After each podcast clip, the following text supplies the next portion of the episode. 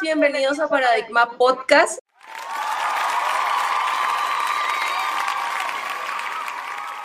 El día de hoy estamos iniciando con nuestro primer podcast oficial, este podcast en el que pues pretendemos tocar muchos temas asociados a los paradigmas mentales, especialmente les presento a mi compañero, a mucho gusto, yo soy Liz Jiménez y les presento a mi compañero con el que vamos a realizar el podcast. Hola, hola a todos y todas, bienvenidísimos a este maravilloso espacio que con mucho amor hemos creado con mi amiga, mi gran amiga Liz. Para todos, soy Coco, encantado de estar aquí con ustedes. A partir de hoy vamos a empezar a compartirles un episodio semanalmente, un episodio con mucho amor, para todos ustedes, para que al igual que como Liz y como yo, hemos descubierto herramientas a lo largo de nuestra existencia, herramientas que nos han ayudado a transformarnos a nosotros como seres humanos y que ahora queremos compartirlas, compartirlas con ustedes para que ustedes también las acojan desde lo que ustedes crean, para que así como ella y como yo hemos logrado transformarnos, ustedes también comiencen un maravilloso camino de autoconocimiento y de crecimiento.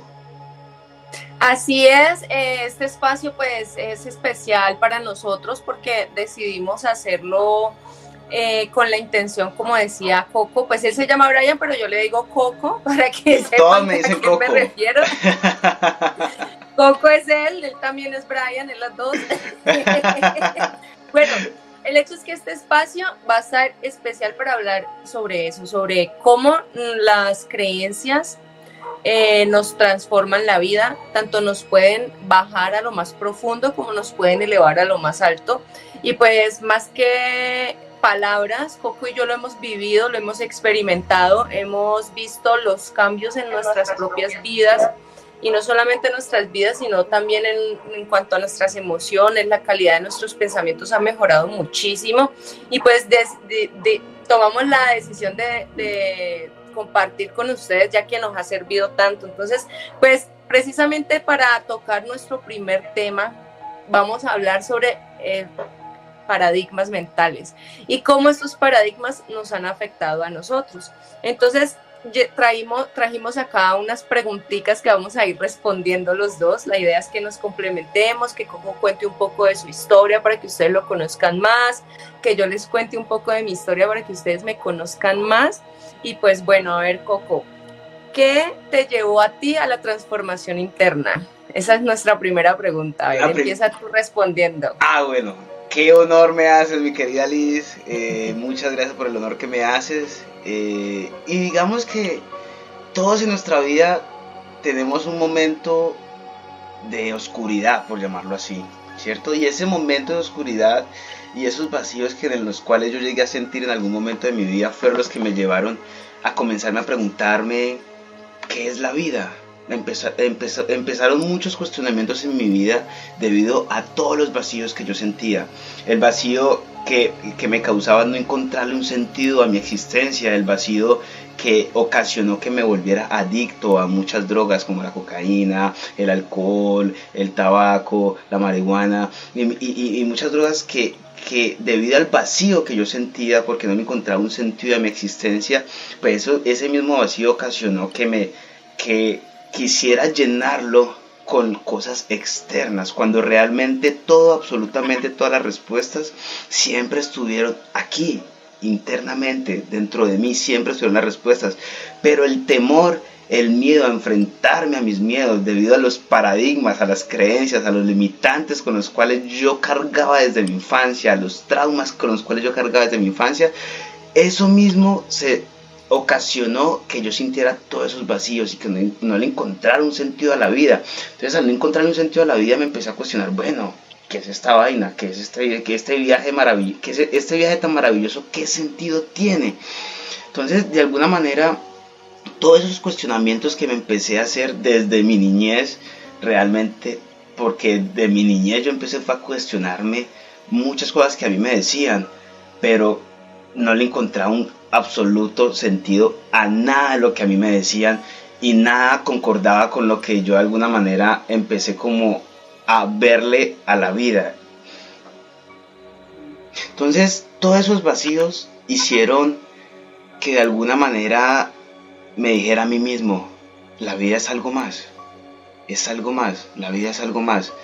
Pero hasta que no llega un momento de saturación, y de hecho hay, es una ley, la ley de la saturación. La ley de saturación nos dice que todo ser humano se empieza a transformarse cuando se satura de vivir la vida que tiene. Y ahí es precisamente cuando el universo te coloca las herramientas, te coloca la información para tú comenzar a responderte tú mismo las preguntas y por ti mismo encontrarle ese sentido a la vida. Porque es que nadie, absolutamente nadie externo a nosotros va a hacer el trabajo que nosotros tenemos que hacer.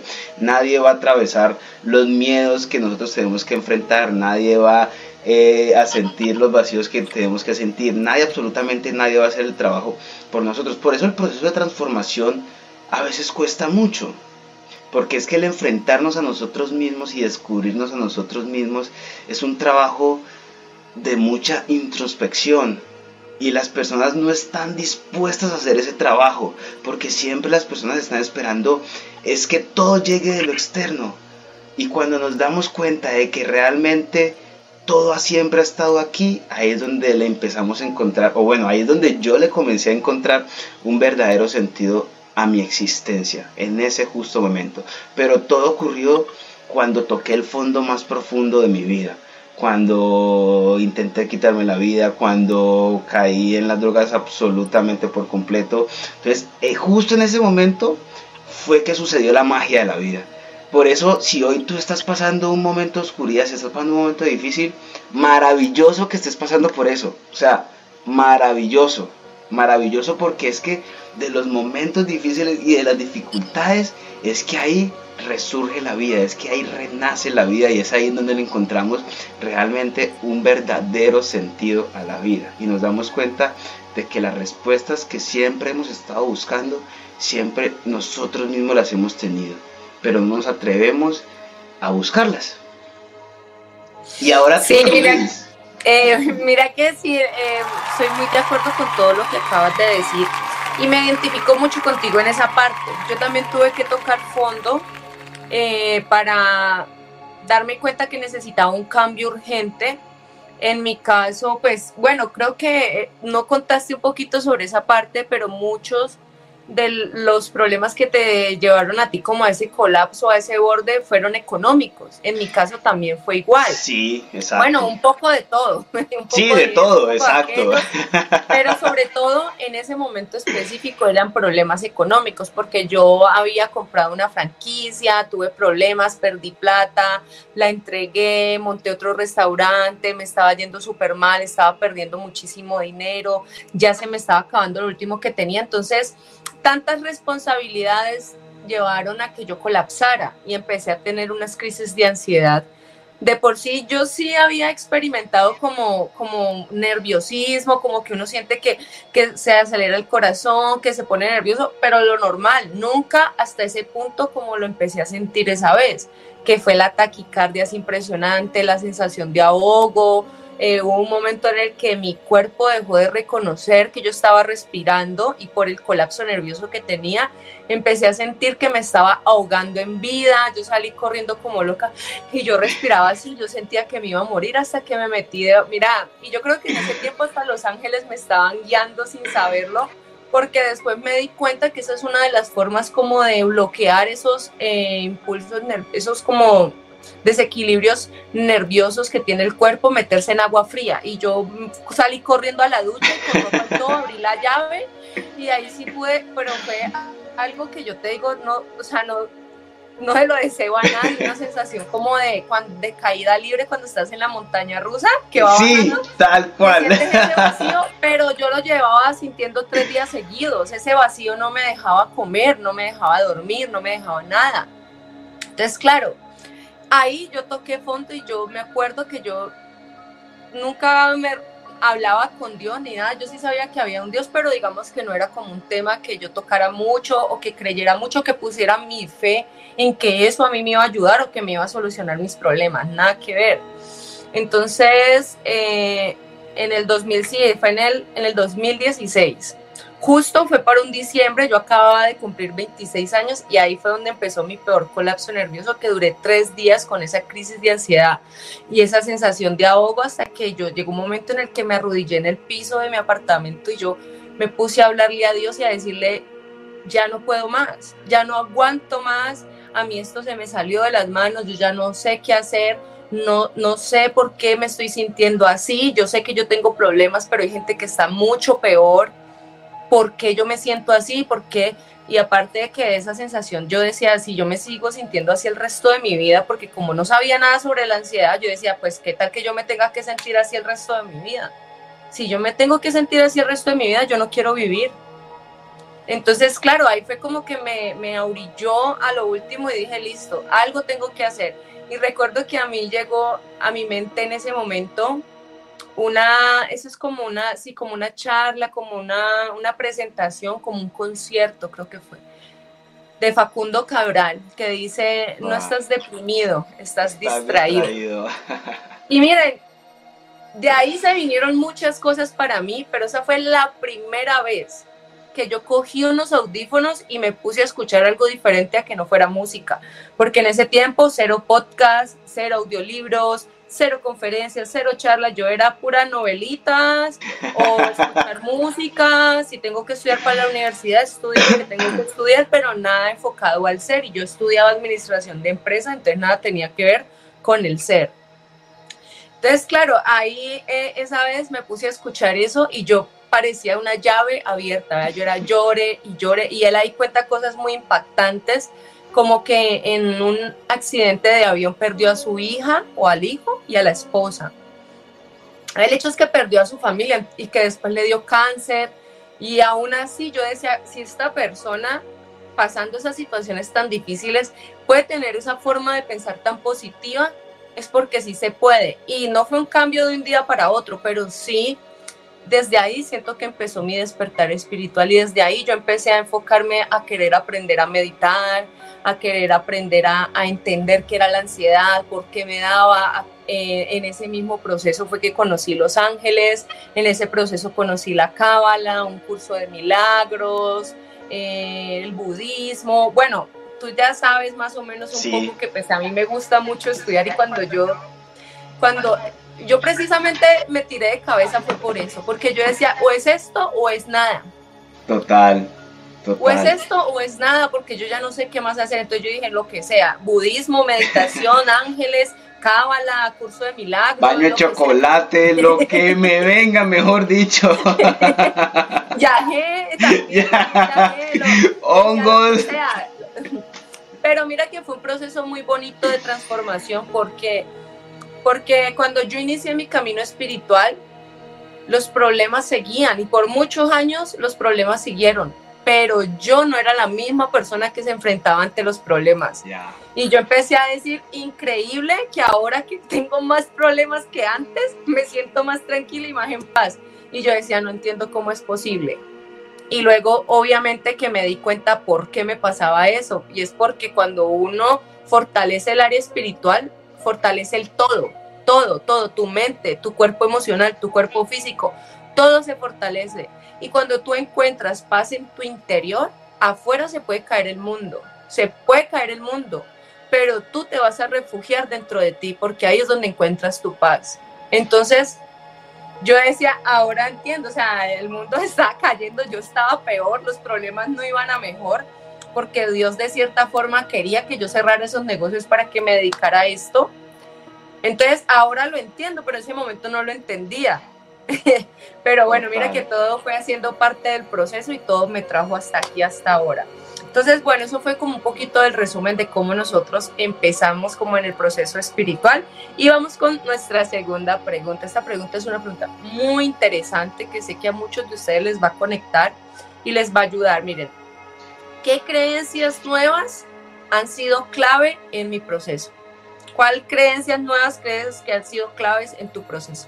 Ah, no, pero ahorita, ahorita es mi turno preguntarte a ti. Sí. ¿Sí? claro.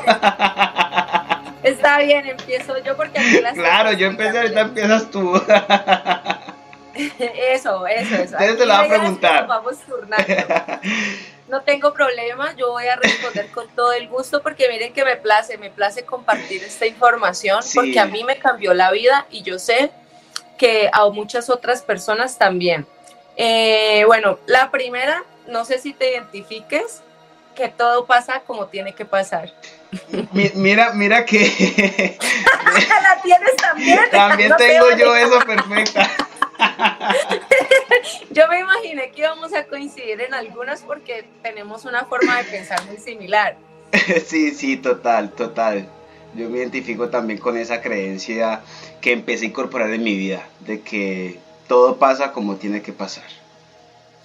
Exacto, y eso también pues me ayudó mucho en lo que les contaba anteriormente, de aprender a soltar, a soltar, a soltar, y que entender que en ese tiempo que me estaba yendo mal, entre comillas, me estaba yendo mal, entre comillas, porque en verdad me estaba era yendo bien, me querían redireccionar a donde yo en verdad tenía que estar, eso yo no lo tomaba de buena forma. Ahora entiendo que todo pasó como tenía que pasar, porque cada suceso, cada hecho, cada circunstancia, cada situación, cada lágrima incluso que yo derramé, hacen parte de lo que yo soy aquí ahora. Y te digo que pues sé que no soy perfecta, pero aprendí a amarme tanto, a respetarme tanto, a admirarme tanto, que yo digo en este momento yo tengo algo mucho más valioso que, se, que no se puede comprar ni siquiera con dinero. O sea, no hay cantidad de millones de dólares que puedan comprar esto que yo tengo ahora y es esa conexión tan profunda conmigo misma y con Dios.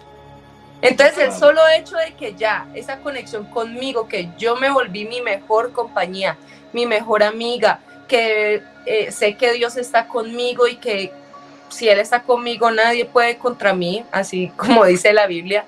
Yo ahí dije, todo es perfecto y todo pasó exactamente como tenía que pasar. Yo no cambiaría absolutamente nada porque me da miedo que al cambiarlo cambie algo de mí aquí ahora. Y no quiero. Totalmente coincido contigo. Así es, todo sucede. Bueno, ¿qué me parece si vamos diciendo una y una? una bueno, me parece, me parece. Bueno, entonces, como yo también tengo esa misma y, coincido totalmente lo que tú estás diciendo de que todo es perfecto, porque es que muchas veces nosotros queremos cambiar lo que nos sucede, queremos tener el control de lo que nos sucede y nosotros de lo externo no podemos jamás tener el control, o sea, nunca. y, muchas personas por ahí comienza la raíz del sufrimiento, porque las personas no aceptan lo que sucede y quieren transformar lo que sucede e, externamente, ¿ya? Pero lo que sucede es perfecto. Y si no, y si a ti y a mí no nos hubiera sucedido lo que nos sucedió, no estuviéramos aquí en este preciso momento haciendo este podcast y contándole a las personas el proceso tan bello y hermoso de transformación que tanto tú como yo hemos tenido. Entonces a la final todo siempre es perfecto. Todo siempre es perfecto porque todo lo que sucede nos lleva siempre para algo mejor. Otro, bueno, entonces, una de mis creencias es que todo llega cuando tiene que llegar. Ni antes ni después. Todo llega en el preciso momento que tiene que llegar. Porque a veces queremos, miren, a veces no nos damos cuenta de que todo es un proceso de que todo es un proceso y cuando iniciamos algo queremos, queremos que eso suceda ya, ya, queremos las cosas para ya, para allá. Empezamos a hacer algo y queremos los resultados ya, ya, ya, ya, y no, yo quiero que esto sea ya. Pero es que todo llega cuando tiene que llegar en el momento que tenga que llegar. Lo más importante siempre es disfrutar del proceso, disfrutar del presente, de lo que tú estás haciendo en ese preciso momento y enfocarte en tu proceso y, que, y, cuando el destino, el universo, Dios, en lo que todos los oyentes, en lo que crean, cuando tenga que llegar, llegará. No va a llegar ni antes ni va a llegar después. Va a llegar en el momento en que tú estés preparado para recibir lo que tú quieres que llegue. Si no llega, si, lo que tú quieres no llega, es porque todavía tú no lo necesitas. Y a veces creemos que nosotros somos más sabios que Dios, que el universo. Pero, ¿quién más sabio que, el universo y que Dios? Nadie. ¿Quién mejor que Dios para saber lo que nosotros necesitamos? Y si lo que queremos no nos llega es porque todavía no lo necesitamos. Entonces como sé que si no me llega lo que yo quiero es porque no lo necesito. Entonces como todavía no lo necesito pues sigo enfocado en mí, en seguirme transformando, en seguir creciendo. Sigo enfocado en mí. Sí, bueno, eh, como tú dices, eh, que cada cosa llega en su momento y muchas veces no es, no es porque no lo necesitemos, sino porque todavía no estamos preparados y eso nos va a restar más de lo que nos va a sumar. Les, les pongo un ejemplo claro que veo mucho en consulta y es que todos queremos un amor bonito, una pareja, eh, una compañía, etcétera, pero muchas veces eso no se manifiesta, entonces me empiezan a preguntar, ¿será que Dios sí tiene alguien eh, para mí? ¿Será que yo sí voy a encontrar el amor? No sé qué. Y pues muchas veces cuando llega el amor a la vida de esas personas, más que hacerlas felices, les detona ansiedad, les detona inseguridades, les detona miedos. Entonces, ¿qué pasa? Que esa persona aún debe trabajar en su amor propio. Y cuando tenga su amor propio sanito, va a llegar esa pareja y la va a poder disfrutar. ¿Por qué? Porque no va a estar todo el tiempo pensando que la van a engañar, pensando que la van a abandonar, entonces muchas veces cuando nosotros no hemos trabajado nuestros miedos, Dios no nos da lo que estamos pidiendo, es porque eso nos va a generar más incertidumbre y más sufrimiento que el que tenemos ahora. Por ejemplo, alguien que no haya trabajado las creencias respecto al dinero. Cuando le llegue mucho dinero, va a vivir tan preocupado de que no lo usen por dinero, de que no lo vayan a robar, de que no lo vaya a perder, que puede detonar una enfermedad. Muchas personas en esos estudios que han hecho de las personas que ganan la lotería, que van y visitan 5, 10, 15 años después a ver, muchos se han enfermado, los familiares los han traicionado, se han quedado solos, han desperdiciado el dinero, los han estafado, pero muy pocos han salido adelante y tienen, conservan todavía su fortuna. ¿Por qué? Porque como no tenían una buena relación con el dinero, pues sencillamente así como les llegó, así mismo se fue. O cuando llegó, llegó fue a hacer estragos, porque sin saberlo esa persona tenía creencias limitantes que no le permitían fluir con esa energía. Entonces, bueno, esa se complementa mucho con la que voy a dar aquí, que es lo que es mío no es de nadie más.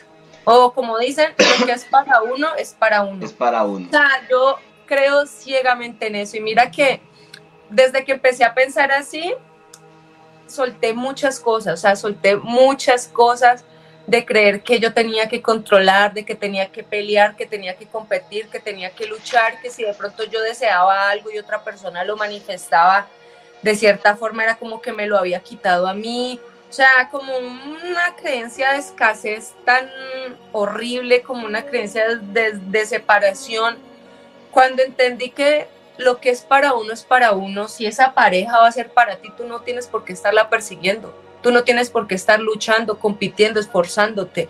Si esa profesión para, es para ti, si ese trabajo es para ti, tú no vas a tener que andar con aguantándote a un jefe déspota, un jefe grosero, malos tratos, humillaciones. No va a ser así, porque lo que es para uno es para uno. Y si hay un puesto, un trabajo que es para ti y ese ascenso es para ti, no importa quién mande su hoja de vida, a ti te va a tocar. Así de simple. Y si no te tocó, es por lo mismo que les decía anterior, o porque no estás listo para recibirlo, o como decía Coco, porque no lo necesitas. Y no te corresponde. A ver, te toca a ti. Bueno, ahorita a mí. Yo tengo una que es todo lo que siempre me sucede, me sucede para algo mucho más maravilloso porque muchas veces catalogamos las cosas de malas y buenas. Y, realmente, y yo sé que tú compartes este pensamiento conmigo, Milis, sí, yo que es que... que esa la tengo aquí. pues, un poco diferente, dice, incluso lo que no sale como yo quisiera es por mi mayor bien. Exactamente. Muy similar. exactamente, porque es que al final no hay nada malo ni nada bueno. Es como, por ejemplo, a mí hace, hace tres años que, que me estafaron 15 mil euros yo en su momento yo pude catalogar eso como malo. ¿Cierto? Yo, puede, yo podría decir, ay, esa persona es una malvada, ese, que, es que estoy pagando yo, qué karma estoy pagando yo. Pero en ese momento, gracias a Dios, yo ya había comenzado mi proceso de crecimiento y desarrollo personal y espiritual. Entonces yo en ese momento dije, eh, esto que me está sucediendo es para algo mucho más maravilloso. Porque si yo no hubiera pasado por eso que yo pasé, no estuviera aquí en donde estoy, en este país de Holanda tan maravilloso. Totalmente cierto. Si yo me, hubiera, si yo me hubiera, como hace, eh, sobre todo en, Latinoamérica, como hace el 95% de las personas, que es que cuando le sucede algo que cataloga malo de una, es cuál es la reacción, ser la víctima, ser la víctima de la situación y no entienden. Y cuando tú caes en la victimez, la vida te va a seguir dando muchas más razones, muchas más situaciones para que tú sigas siendo la víctima de la película. Pero cuando tú te haces cargo de tu vida y entiendes de que todo lo que te está sucediendo es para algo mucho más maravilloso en tu vida, para, para que tú te descubras, para que tú crezcas, para que tú te descubras quién eres tú como ser humano, cuando tú entiendes que eso que te está sucediendo es para algo mucho más maravilloso, tú ya no sufres por lo que supuestamente, por lo malo que está sucediendo en tu vida. O sea, tú ya sueltas el sufrimiento. Entonces te sucede algo, algo, algo que, una situación que de pronto hace que tú, que tú pierdas el control. Entonces, ese, ese pensamiento, cuando yo sucede algo en mi vida, que yo digo, uff, que se me mueve todo como, se me mueve como el suelo, se me mueve muchas cosas, yo digo, esto que me está sucediendo es para algo mucho más maravilloso. Entonces, esa manera de pensar me hace como que entrar en calma y digo, ah, bueno, esto va a pasar y cuando pase va a ser algo mucho más maravilloso. Y, y siempre la vida me da la razón, porque siempre que pasa eso, es, me sucede algo más maravilloso. Como la teoría de la flecha, ¿la has escuchado? No, no la he escuchado, cuéntame. Que una flecha antes de ser lanzada es echada hacia atrás para coger fuerza. Total. Y que una vez la echan hacia atrás, la sueltan y es que puede llegar lejos. Exactamente, exactamente. Pero eso sucede cuando salimos de la víctima. Porque mientras que las personas no salgan de la víctima, de la víctima, de la víctima, no hay forma de que eso que te esté sucediendo te suceda algo más maravilloso. Porque solamente te va a suceder algo más maravilloso cuando tú aceptas lo que te sucede y cuando dejas de ser una víctima de las circunstancias. Es que precisamente para eso es este podcast, para que nosotros aprendamos a trabajar nuestras creencias e identifiquemos cómo esas creencias manifiestan realidades en nuestras vidas. Y así como tú puedes pensar que eres la víctima, por ejemplo, yo hubiera podido quedar pensando que perdí mucho dinero y que fui pues la más de malas, porque esa era pues ahora va, más adelante vamos a tocar el tema de las creencias que más nos limitaban, que esa es otra pregunta que tenemos, por eso no quiero adelantarme a ese tema, pero a mí me pasaba mucho que tenía muchas creencias que ya no me hacían nada bien, no me hacían nada bien, antes por el contrario me restaban mucho y me estancaban mucho. Entonces, cuando fui transformando esas creencias, esa forma de pensar, fue que pude ver algo diferente afuera. Pero digamos que la base fundamental sobre la que construimos este podcast es entender que lo que hay en nuestra mente tiene un impacto directo en la realidad que nosotros manifestamos y en las emociones que nosotros sentimos. ¿Por qué? Porque cada pensamiento que pasa por esta mentecita está estimulando bioquímicos en nuestro cuerpo y esos bioquímicos son los que nosotros llamamos emociones. Total. El bioquímico tiene su fórmula, es decir, la adrenalina. La adrenalina es un bioquímico del cuerpo, un, eh, creo que es un neurotransmisor sí, creo que la, eh, la... Y tiene una función muy específica, pero ¿qué pasa? Que en el momento en que tú le pones nombre, esa emoción pasa a ser un sentimiento. Y el nombre, tú le puedes dar el nombre que quieras. Yo puedo decir que tengo rabia, que estoy frustrada, o que tengo ira, o que estoy llena de odio. Exacto. Pero la reacción bioquímica del cuerpo va a ser la misma. Lo que pasa es que yo la voy a percibir totalmente diferente. ¿De acuerdo a qué? De acuerdo a las creencias que tengo en esta cabeza. Entonces, por eso es importante que nosotros como que construyamos una estructura mental sólida, no sobre arena, porque muchas veces construimos sobre arena, creyendo que nuestra felicidad depende de una pareja o que nuestra felicidad depende de un trabajo, nuestra felicidad depende de una posición económica, Nuestra felicidad depende de un estatus socioeconómico, no. Para nada. Si tú crees que tu felicidad depende de cualquiera de esas cosas, vas a estar construyendo sobre arena. ¿Cuál es la única forma de construir cimientos sólidos? Dándonos cuenta de que nosotros somos lo más importante para nuestras vidas y que cuando nos damos todo ese amor y esa importancia, ese valor y ese respeto a nosotros mismos, es el que lo empezamos a recibir de los demás.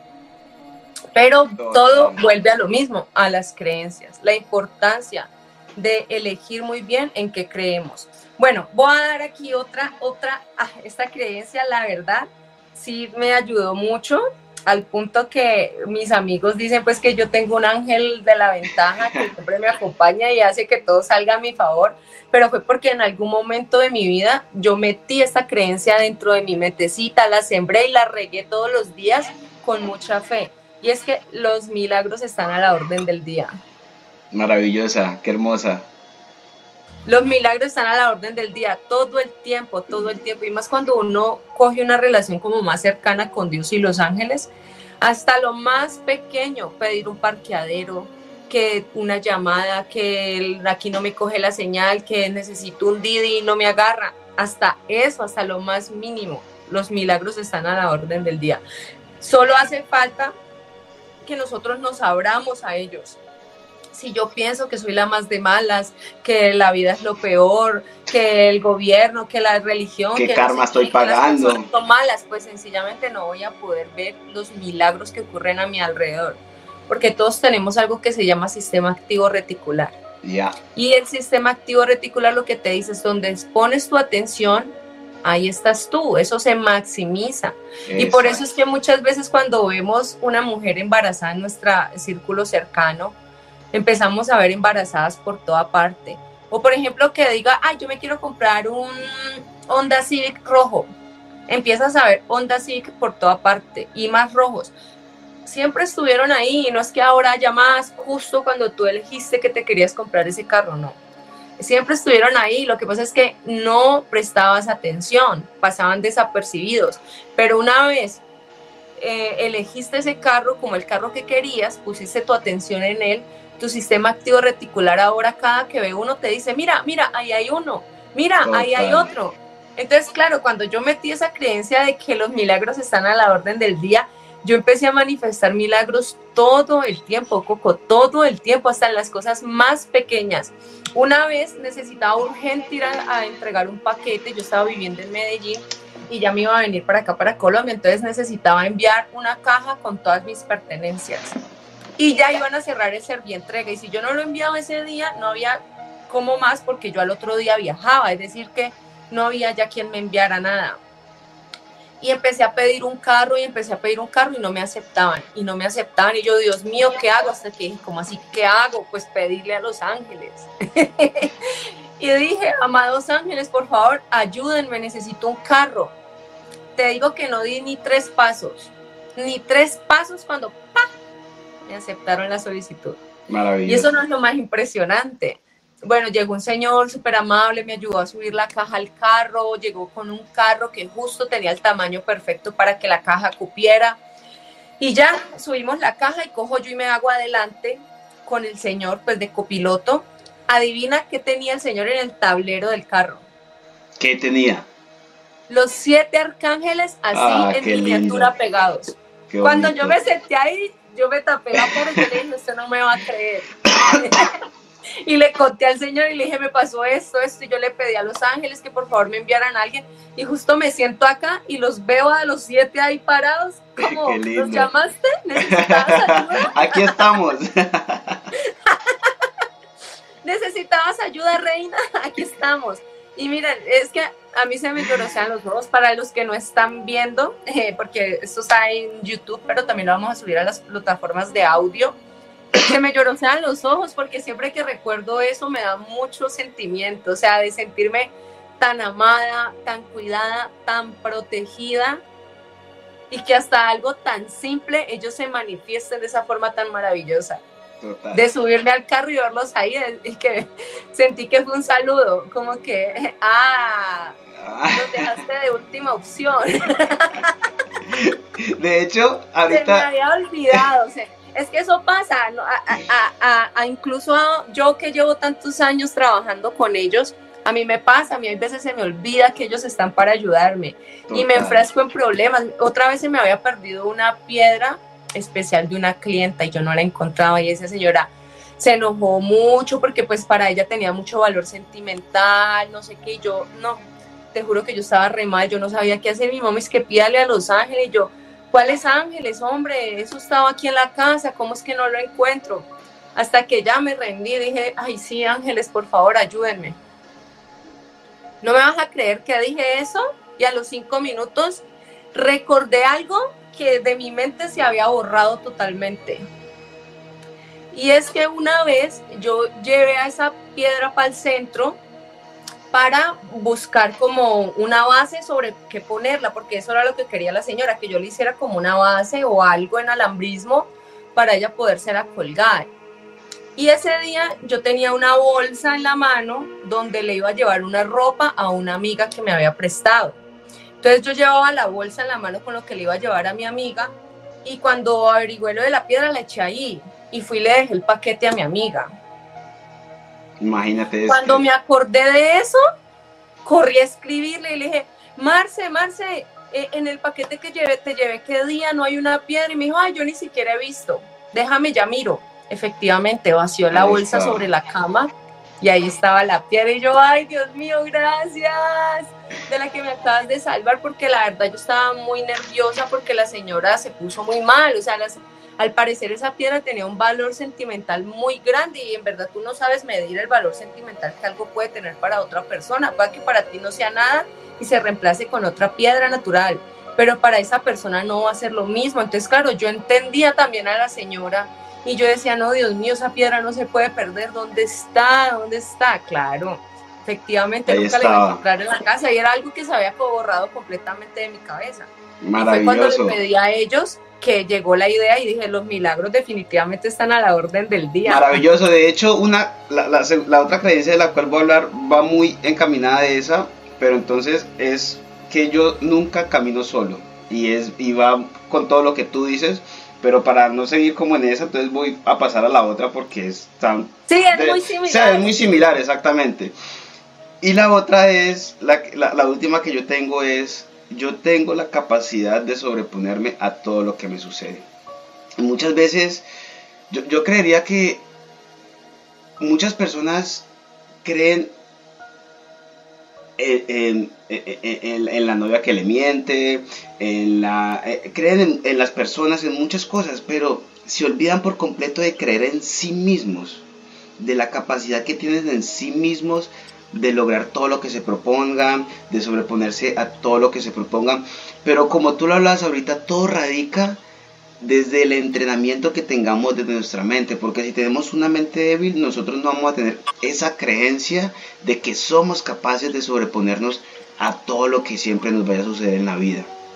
Siempre, siempre, siempre. Entonces, eso es una creencia que, yo siempre he, cargado, que siempre he cargado conmigo y cuando me sucede algo yo digo, yo tengo la capacidad de sobreponerme a esto, yo tengo la capacidad de sobreponerme a esto.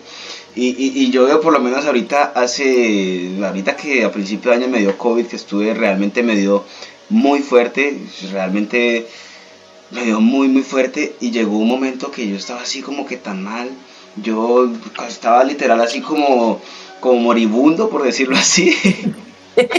mal, mal.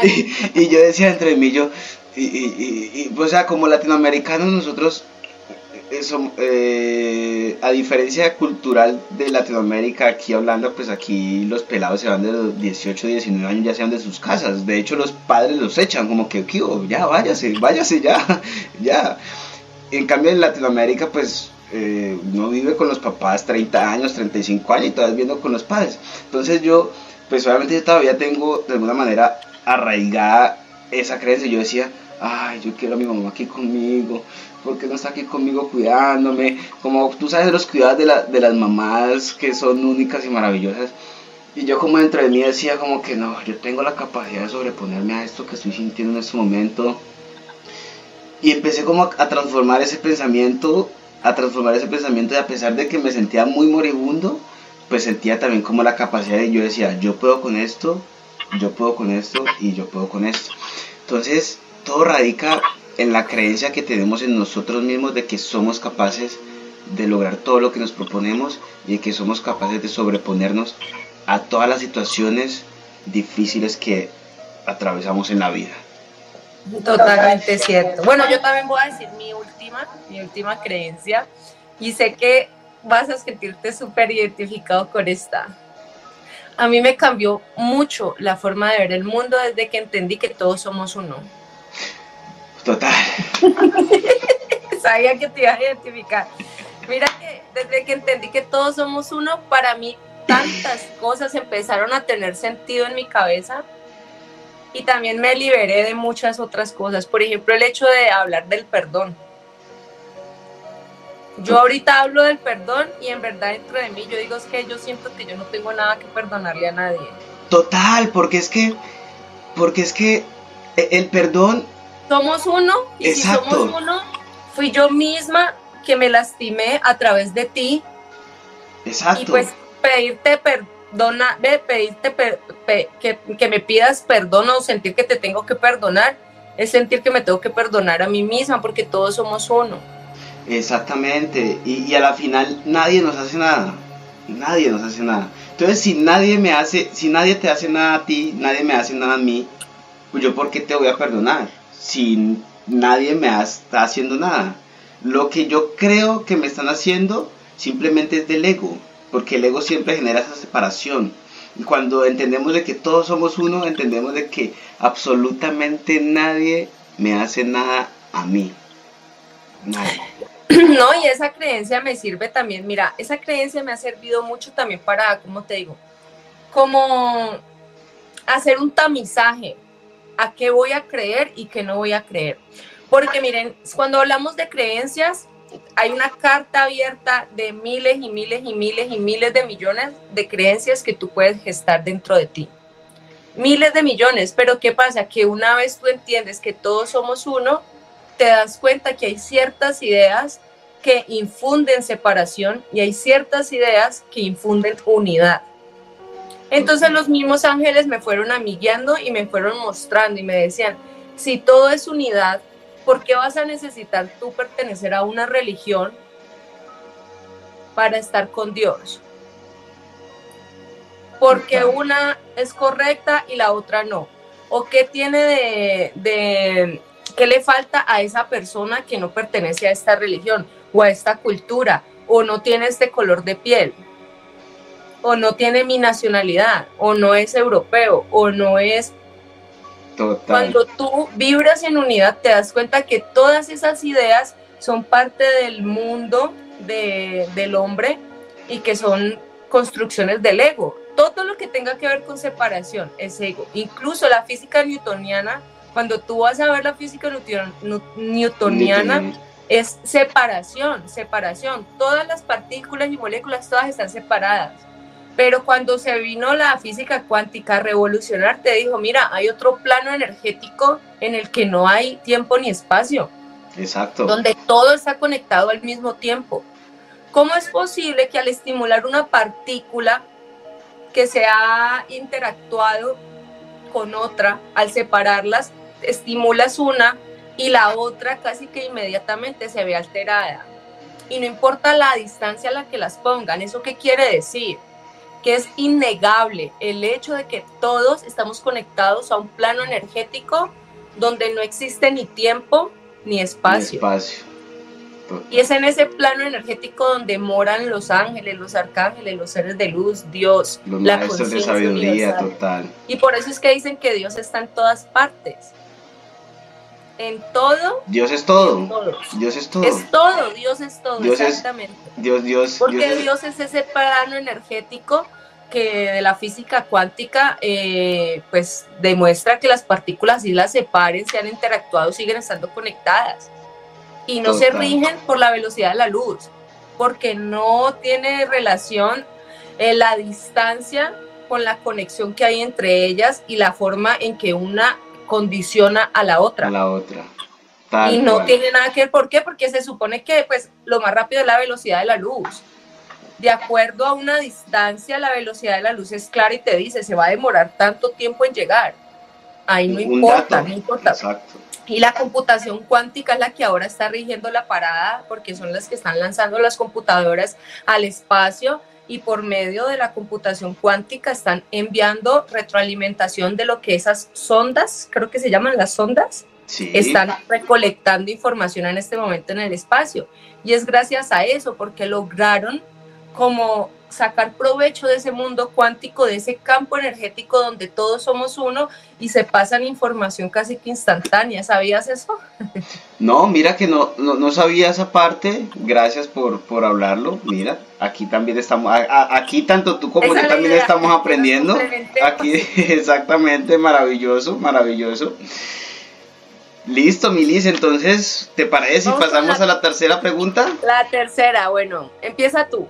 Bueno, entonces la tercera pregunta, My Beauty dice, ¿qué creencias tenía yo que me limitaban antes de comenzar el proceso de transformación, de espiritualidad? ¿Qué creencias eran las que más me limitaban? Exactamente, ¿qué creencias me limitaban? Y uff, hay, muchas, pero voy a ir con la primera que yo antes pensaba que la vida era injusta. Y yo decía, y, yo sufría, o sea, yo sufría. De hecho, yo, yo fui de las personas que tuvo fundación, que tuvo fundaciones, que, que, que, que, sufría por ver a los demás sufrir. Que, que, yo decía, ay, pero la vida es muy injusta, ¿por qué los ricos son cada vez más ricos? ¿Por qué los pobres son cada vez más pobres? ¿Por qué es? Y yo sufría con eso.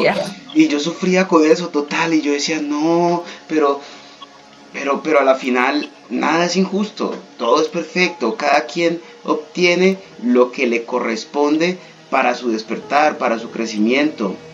Y cuando solté esa creencia, pues empecé a entender realmente que a la final no hay injusticias, todo es perfecto, absolutamente todo es perfecto.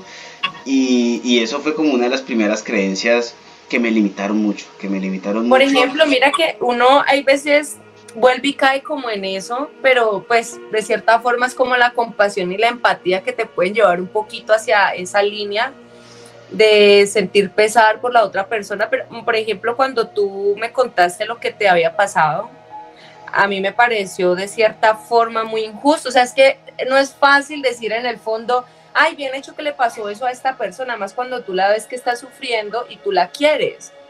Pero ahora digo, no, pues eso era lo mejor que le pudo haber pasado, porque eso lo que hizo fue moverlo a tal punto de que llegó al punto a donde está ahora. Eh, y cuando yo estaba también pasando mis momentos difíciles, muchas personas también yo creo que orarían por mí, por querer ayudarme, por querer, eh, ¿cómo se dice? Como que me fuera mejor sin saber que a largo plazo lo que era mejor para mí era esto, que que me fuera mal eh, por ese lado para que yo tuviera que buscar de Dios, buscar de los ángeles y así transformarme en lo que soy ahora. Voy a un momento a conectar el celular. Dale, Mili, dale, dale tranquila. Listo, sí, porque ya me iba a descargar. Listo, bueno, les voy a contar una de las creencias que yo tenía y, era, y a mí me limitaban mucho. Y era creer que yo estaba sola contra la vida y los problemas. Total. Eso me limitaba mucho y no solamente me limitaba mucho, sino que también me, me, quitaba mucha paz, mucha tranquilidad, me metía mucha presión a mí misma, quería tener el control de todo. Entonces, claro, cuando yo sentía que estaba sola contra los problemas, pues cualquier problema así chiquito yo lo veía grandísimo y yo decía, y ahora yo, yo, yo, esta personita chiquitica, ¿cómo voy a hacer? ¿Quién podrá defenderme? ¿Cómo es posible este suceso? ¿Y ahora quién podrá defenderme? ¿Y ahora qué hago? ¡Ayuda! ¡Ayuda! Entonces, por ejemplo, ahora sé que no es así. Entonces, cuando llega a mí un problema, yo digo, bueno, no sé cómo voy a hacer, pero que salgo de esta, salgo. Ya, Así es siempre lo decreto. Y siempre las soluciones llegan a mí y llevo años en lo mismo. Total. Las soluciones de una u otra manera llegan, Siempre llegan. Maravilloso. Otra que yo tenía es la creencia de que yo no era suficiente. Y, esa creencia venía... Ah, no que no era suficiente, sino como que sentir que no servía para nada, que no era buena para nada. Exacto. Sí, eso va muy ligado también con el no ser suficiente, porque el no ser suficiente, sí. inconscientemente, para tú creerte que eres suficiente, quieres hacer siempre de todo. Quieres llamar la atención, quieres estar aquí, allá, haciendo, haciendo, haciendo, haciendo, haciendo, para, para y, yo me creía que yo no era suficiente, entonces como yo no me creía suficiente, yo siempre quería estar haciendo y siempre quería estar aquí, Puede siempre haber dos caras de la misma moneda, ¿no? Tanto como que tomes la actitud que tomaste tú de querer hacer de más porque sientes que no eres suficiente, o puedes tomar la actitud de decir, pues igual yo no sirvo para nada, pues no voy a hacer nada. Exactamente. Esa que yo tomé durante mucho tiempo. Cuando entraba en épocas como de depresión, yo decía, pues si yo no sirvo para nada, pues no voy a hacer nada y ya. Exactamente, tal cual. De hecho, eso también a mí me llegó a suceder en algún momento, de que yo creía que no servía para nada. Ajá, y que por el hecho de que uno tome ante una creencia dos actitudes totalmente diferentes o intentas demostrar desmedidamente de que sí eres suficiente o antes por el contrario dices, pues como no soy suficiente, pues ni siquiera lo voy a intentar. Total. Pero las dos está mal, o sea, las dos están mal. Exacto. Bueno, que los demás eran culpables de todo lo que me pasa. esa, esa es típica, sobre todo en Latinoamérica. Es que él me hizo, es que ella me dijo, es que este no me deja en paz, es que este no me suelta, es que esta no me supera. Es que el gobierno subió el IVA, es que el gobierno hizo esto. Total, o sea, siempre buscando en lo externo, o sea, siempre está la gente, y eso es muy común en Latinoamérica. Eso las personas, la victimez, y que aquí, que allá, y siempre le, echan, y siempre le echan la culpa a todo lo externo, siempre, pero nunca miran para aquí. ¿Sabías que dentro de la cultura japonesa, por ejemplo, cuando uno llega tarde, si tú intentas excusarte y poner excusas de por qué llegas tarde, quedas peor. Total, y mira que hoy, hoy yo siempre he sido una, una persona muy puntual, de hecho cuando vivía en Colombia yo siempre llegaba puntual y, y me molestaba, de hecho eso ya lo, ya, lo, ya lo trabajo mucho y ya no me molesta, sino que cuando alguien me hace esperar, pues aprovecho ese tiempo para trabajar algo, sé, escribo algo, pero me molestaba enormemente yo llegar a un sitio y que la gente me pusiera a esperar. Oh. Y yo cuando llegué a este país, aquí no anda todo es puntual, aquí todo es un relojito, a ti te dicen a las 10, a las 10 estás ahí. O sea, aquí todo es un relojito. Y, y yo, de aquí soy. y yo dije, ¿yo por qué no nací aquí? yo cuando, claro, y yo, y yo cuando yo llegaba aquí todo puntual y yo, uy, qué maravilloso, porque siempre he sido muy puntual en todo y claro, yo llegué a este país y, y, todo está puntual y yo, qué maravilloso. Y, y, sucede lo que tú dices en Colombia, alguien llega tarde, ay, es que el tráfico, pues si hay tráfico, pues usted sabe que hay tráfico, pues salga más temprano, ay, es que mi perro yo no sé qué, ay, es que lo uno, ay, es que lo otro, y siempre una excusa para absolutamente todo. Para no asumir la responsabilidad. Y mira que en la, en la cultura japonesa eso es lo que premian. Si tú llegas a poner excusas de por qué llegaste tarde, quedas mal. O sea, hasta te dejan hablando solo. Pero si tú llegas y dices, lamento llegar tarde, completamente mi culpa. Total. Ya. Ya. Quedas como un señor y te dicen, perfecto, ya sabes que esto, lo otro. Pero dentro de la cultura no está bien excusarse. No está bien sacar excusas. Ay, que por qué te mantuviste en esa relación si sabías que esa persona te hacía daño es que él me mentía, es que él me manipulaba, es que él no me dejaba tranquila, es que él me seguía buscando y es que él me escribía de otros números. Listo, pero para hablar se necesitan dos. Total. Y tú estabas en esas situaciones porque tú también estabas permitiendo, y lo digo por experiencia propia, porque yo también lo tuve que reconocer dentro de mí y soltar ese papel de víctima para poder tomar las riendas de mi vida y cambiar las situaciones que yo estaba viviendo. Decía, bueno, ¿y hasta cuándo voy a dejar que me usen como pelota? ¿Hasta cuándo? Hasta que yo quiera. Hasta que yo me pare y diga, no soy una pelota y a mí no me vas a patear más, conmigo no vas a jugar más. Total, Total, total. Pero si yo me quedo diciendo, es que él, es que él me miente, es que él me usa, listo, y tú, y tú permites que te mientan. Tú dilo permites que también, te usa, dilo, exacto. yo permito que él me mienta, yo permito que él me use. Yo, yo permito que él me pegue.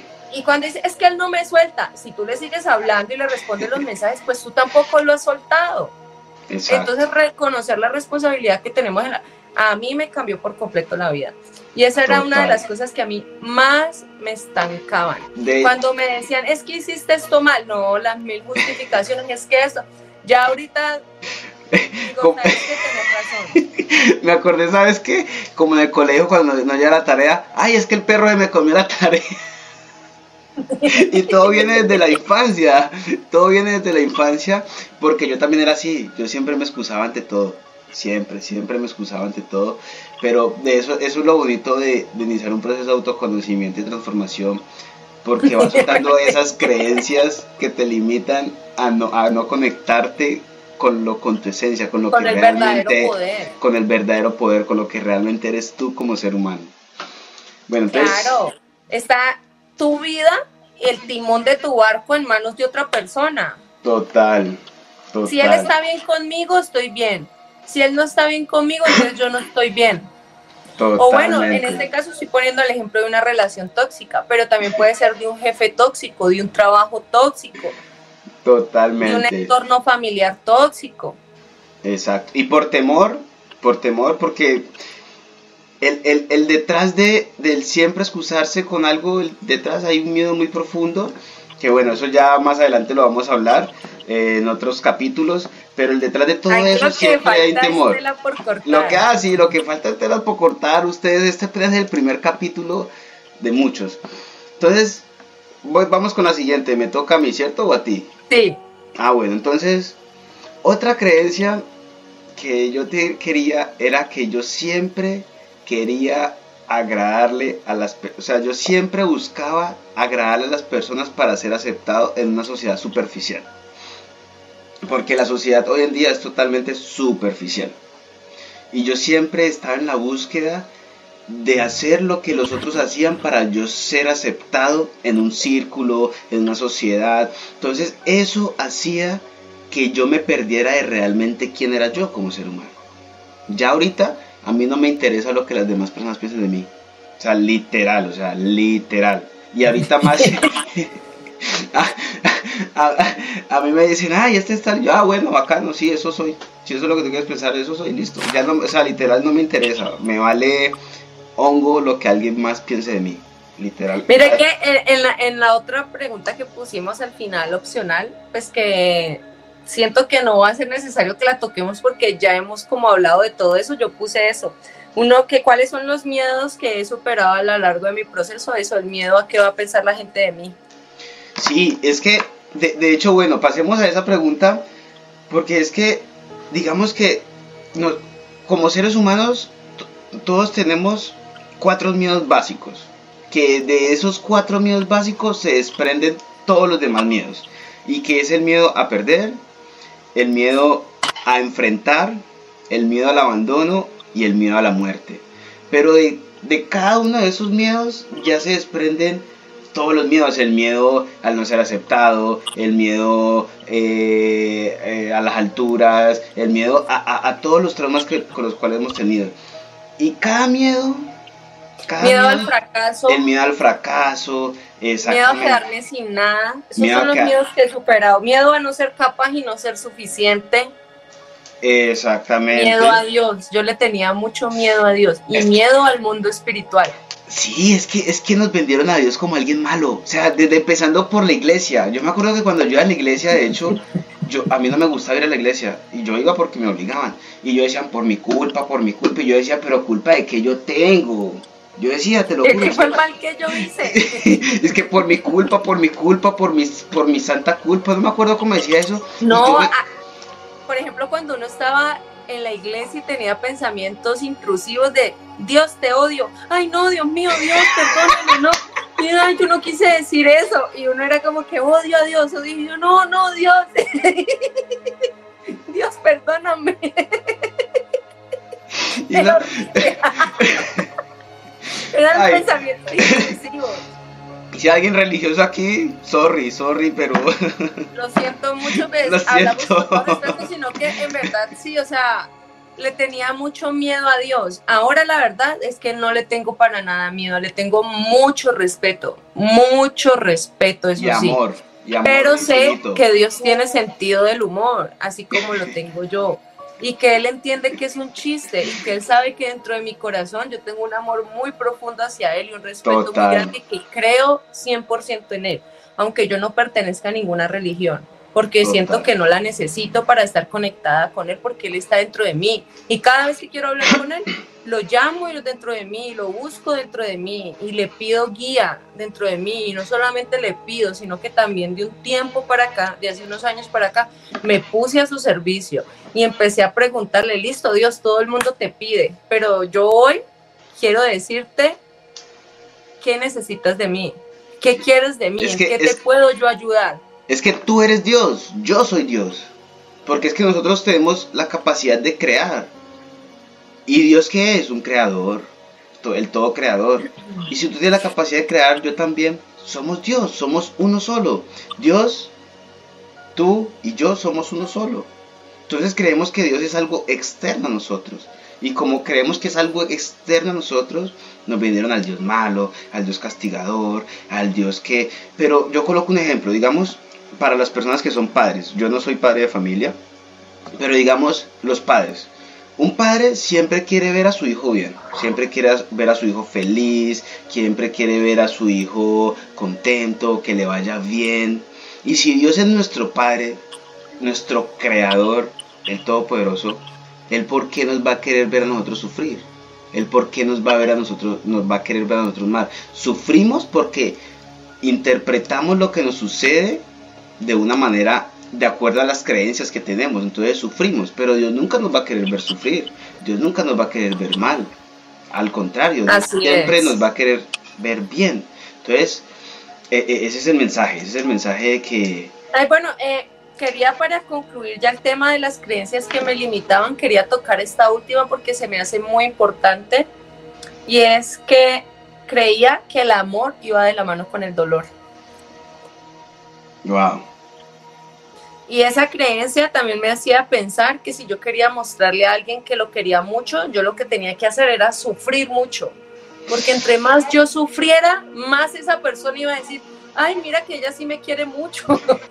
no, no, así no era. Pero mira que es triste cuando las personas pierden sus seres queridos y por estas creencias se echan a la muerte porque creen que si ellos muestran ganas de vivir, inconscientemente creen que le van a estar diciendo a esa persona, no me importa si no te quiero. Total. Y eso no es así. Cuando yo logré sacar esa idea de mi mente, entendí que para yo demostrar que te quiero, yo no tengo por qué ponerme a llorar, ni hacer show, ni hacer pataleta. Y mira que me ha, me ha tocado darme cuenta que la gente como que no está preparada para eso porque me han insinuado que es que yo no siento nada. Entonces yo digo, el hecho de que tú me dijeras lo que me dices y que yo no te pelee, no te monte problema, no te haga show, no me ponga mal, no haga una crisis, no quiere decir que no me importe, sí me importa. Lo que pasa es que mi vida no gira en torno a eso. Entonces te voy a poner un ejemplo. Estoy eh, saliendo con alguien y coge esa persona y me dice, no, es que mira que eh, ya no quiero estar contigo, ya no me gustas, no sé qué, no sé qué más. En otro momento de mi vida hubiera podido ponerme a llorar, pero ¿por qué? ¿Yo qué te hice? ¿Qué no te gustó? ¿Qué hice mal? ¿Qué puedo cambiar? Ya no, ya no, ya es como que ah, vale, está bien, te entiendo perfectamente, no hay problema, te deseo lo mejor. Y entonces como que uno actúa así y la persona... ah, está, insensible. Está insensible, esta no siente nada por mí, uy. Total, totalmente. Y, y, no es que yo no sienta, yo sí siento, obviamente que, que las cosas muchas veces duelen, lo que pasa es que yo ya no sufro. Entonces yo ya no me quedo dándole vueltas y como les decía ahora, una de las creencias que rige mi vida es que lo que es para mí es para mí. Si tú hoy me dices que ya no te sientes a gusto conmigo, te voy a decir con todo el amor del mundo, un beso, bye bye. y vamos dando espacio que viene algo nuevo. Chichi, popo, que me le vaya bien, mi amor. Bye, que estés bien, besitos. Total. Buen viaje.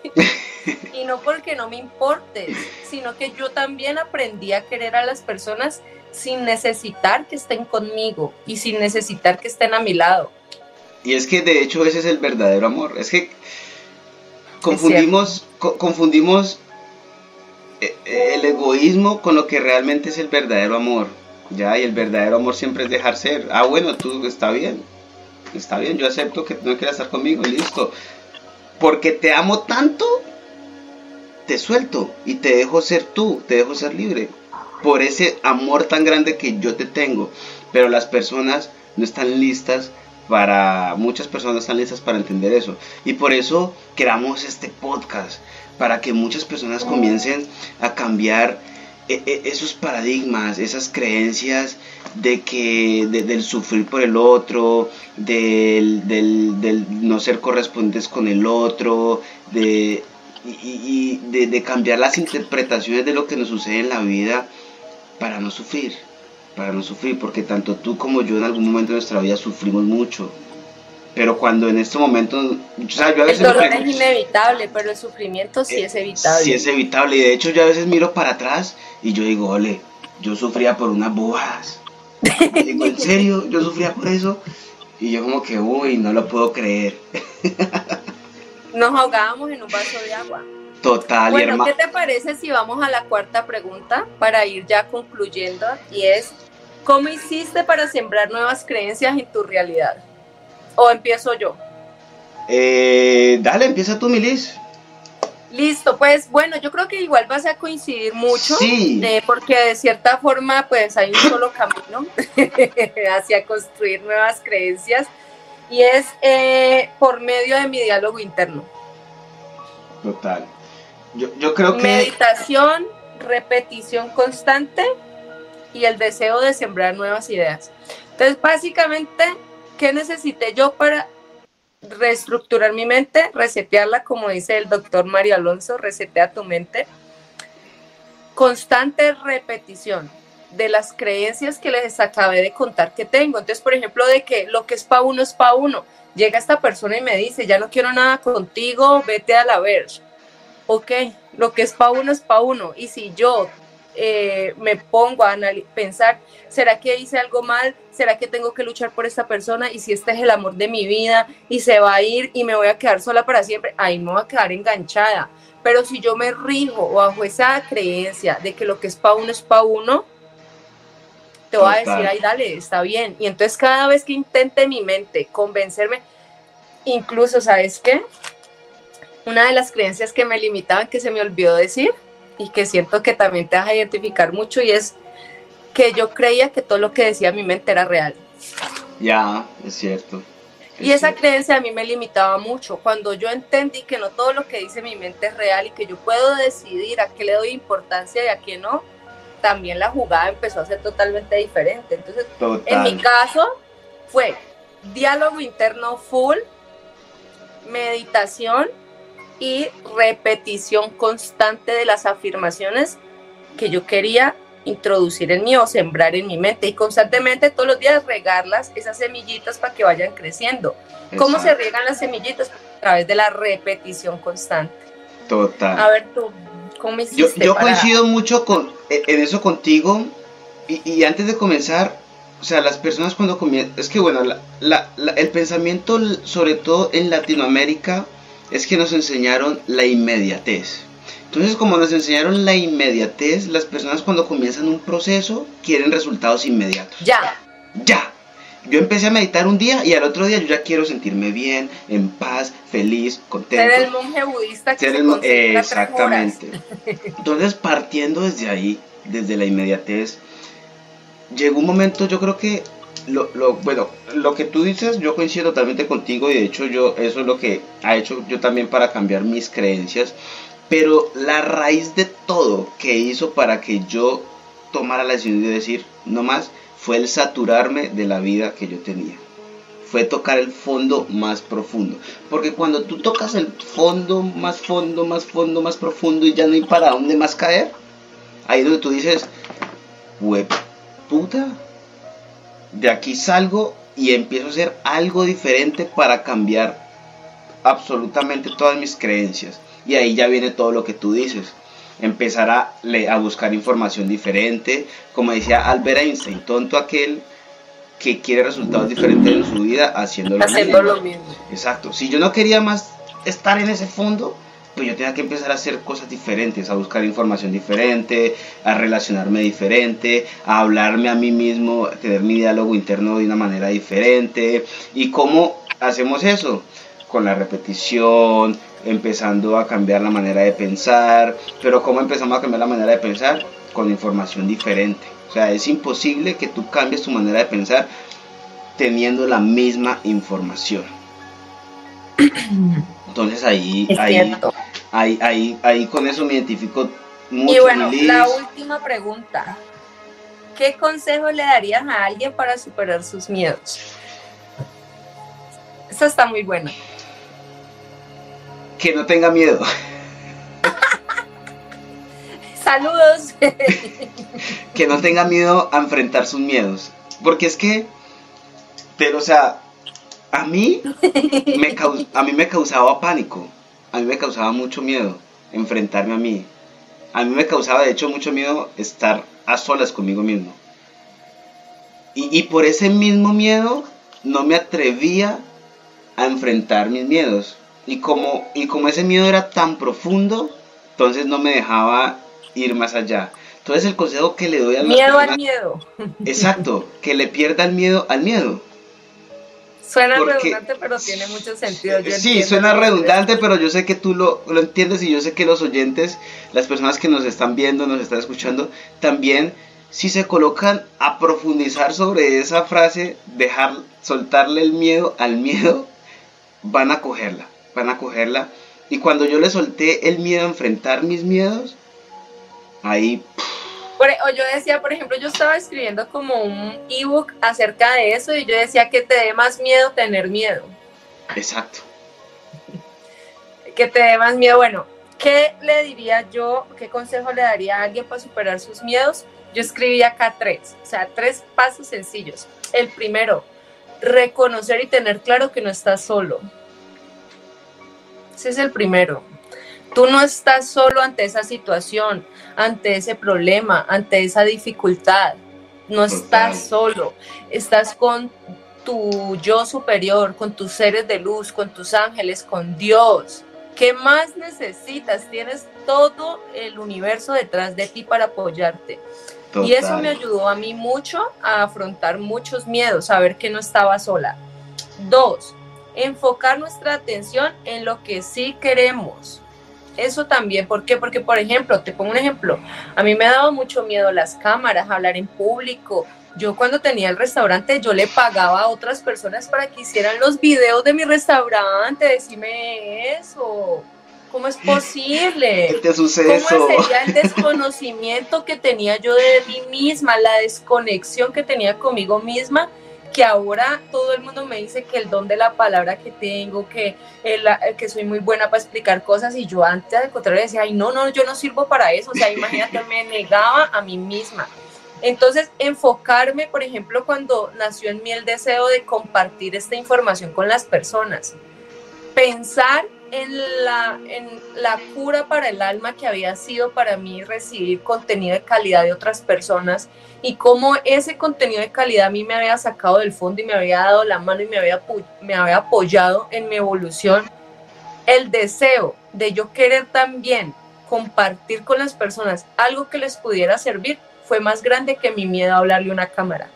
Y qué día estaba viendo un video mío del 2019, ay, no me dio tanta ternura, yo me reí tanto O sea, yo hablaba muy diferente, las palabras que utilizaba eran diferentes, tenía muchas muletillas, me enredaba, ahora tengo mucho más vocabulario, tengo mucho más conocimiento para explicar mucho mejor las cosas y vi eso y me dio mucha ternura y lo que te decía yo hoy, bendito el momento en el que yo decidí empezar, aunque no supiera hacerlo bien, porque fue ese paso, dar ese paso, aunque yo no supiera hacerlo bien, aunque empezara a decir, hola amigos, hoy, hoy les vengo a hablar de Los Ángeles porque me daban nervios, me daban nervios, pero aún así fui fuerte, concentré mi atención en aquello que era para mí más importante y era que el contenido llegara a las personas y aunque el miedo estaba ahí, yo ya no lo veía.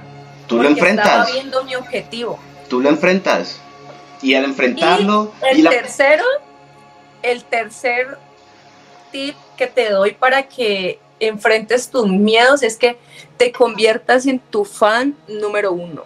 Ya. Fan número uno. Tú tienes que ser tu fan número uno. Que cuando te caigas tú seas la primera persona que aquí en tu mente te esté diciendo, pues nos vamos a parar y si nos caemos mil veces, nos vamos a parar mil y un veces. Y no importa cuántas veces lo tenga que hacer, lo importante es que estoy conmigo. Y no me importa si tengo que subir, si tengo que bajar, si tengo que ir a la China no importa dónde esté, no importa quién me rodee, no importa las condiciones que haya en mi exterior, después de que yo sea mi mejor compañía, mi mejor motivación, mi mejor amigo, mi fan número uno, yo tengo todo lo que necesito para triunfar. Para nosotros salir adelante solamente necesitamos que una sola persona crea en nosotros. Y esa persona somos nosotros mismos. Así que está en tus manos, está en tus manos completamente. Esos son mis tres consejos que son los que yo he aplicado para superar mis miedos más grandes. Maravilloso, maravilloso, Milis. Qué bonito, qué bonito este capítulo, qué bonito haber compartido. Ya con me eso. Me gustó, me gustó mucho. Con esto vamos cerrando nuestro primer episodio, el primer episodio de muchos que vienen. De hecho, ya ahí tenemos muchos capítulos para hacer. Eh, gracias a todos por acompañarnos aquí en Paradigmas Podcast. Recuerden seguirnos en nuestras redes sociales, en Instagram como Paradigma, Paradigmas Podcast.0, en Facebook como Paradigmas Podcast y en TikTok Paradigmas Podcast. O sea, síganos en todas las redes sociales. Vamos a aprender a pronunciar bien. Para... Paradigmas Podcast. Paradigmas Podcast. Tu podcast de confianza, mentira. Gracias a todos. Ya saben que pues eh, les envío un abrazo gigante. Gracias a todos los que se quedaron aquí hasta el final, que nos escucharon completo. Esperamos que esta charla, esta conversación que tratamos que fuera amena y de valor, de contenido de valor, haya llegado a ustedes para sumarles, para aportarles. para que en algo en su camino de evolución del ser les sirva este contenido, esta información y estas experiencias. Así es, y quiero recordar, este es nuestro primer episodio. Al ser nuestro primer episodio, por supuesto hay cosas por mejorar. Por favor, califíquenos con 5 estrellas para así poder llegar a muchas más personas. Si de pronto tú crees que no merecemos la calificación de 5 estrellas, no nos califiques, pero envíanos un comentario, que nosotros lo vamos a recibir con mucho amor y vamos a mejorar, porque hay muchas cosas por mejorar pero lo importante siempre es comenzar. Y ya comenzamos, con fallas, con errores y demás, pero lo importante siempre es comenzar. Y en el transcurso de los demás episodios vamos a seguir mejorando. Pero ¿cómo mejoramos? Con la retroalimentación de ustedes. Esa es la única manera de mejorar.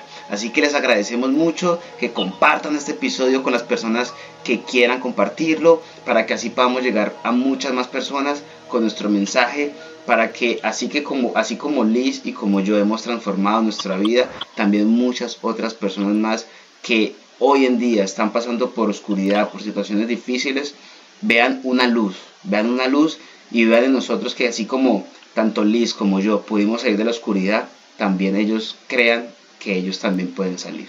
Muchas gracias a todos. Así es. A ti, Milis, muchas gracias gracias a ti también. Por supuesto que sí, muchas gracias. Este fue el primero, pero me encantó. Para mí fue una charla súper amena, se me pasó el tiempo súper rápido y ya quiero hacer el siguiente Por supuesto que sí, por supuesto que sí. Yo también estoy que me hago el siguiente capítulo. Así que muchas gracias a todos por acompañarnos en este primer episodio. Que tengan un maravilloso día, una maravillosa noche o a la hora que nos estén escuchando, que todo sea maravilloso siempre para ustedes. Chao, chao. Chao.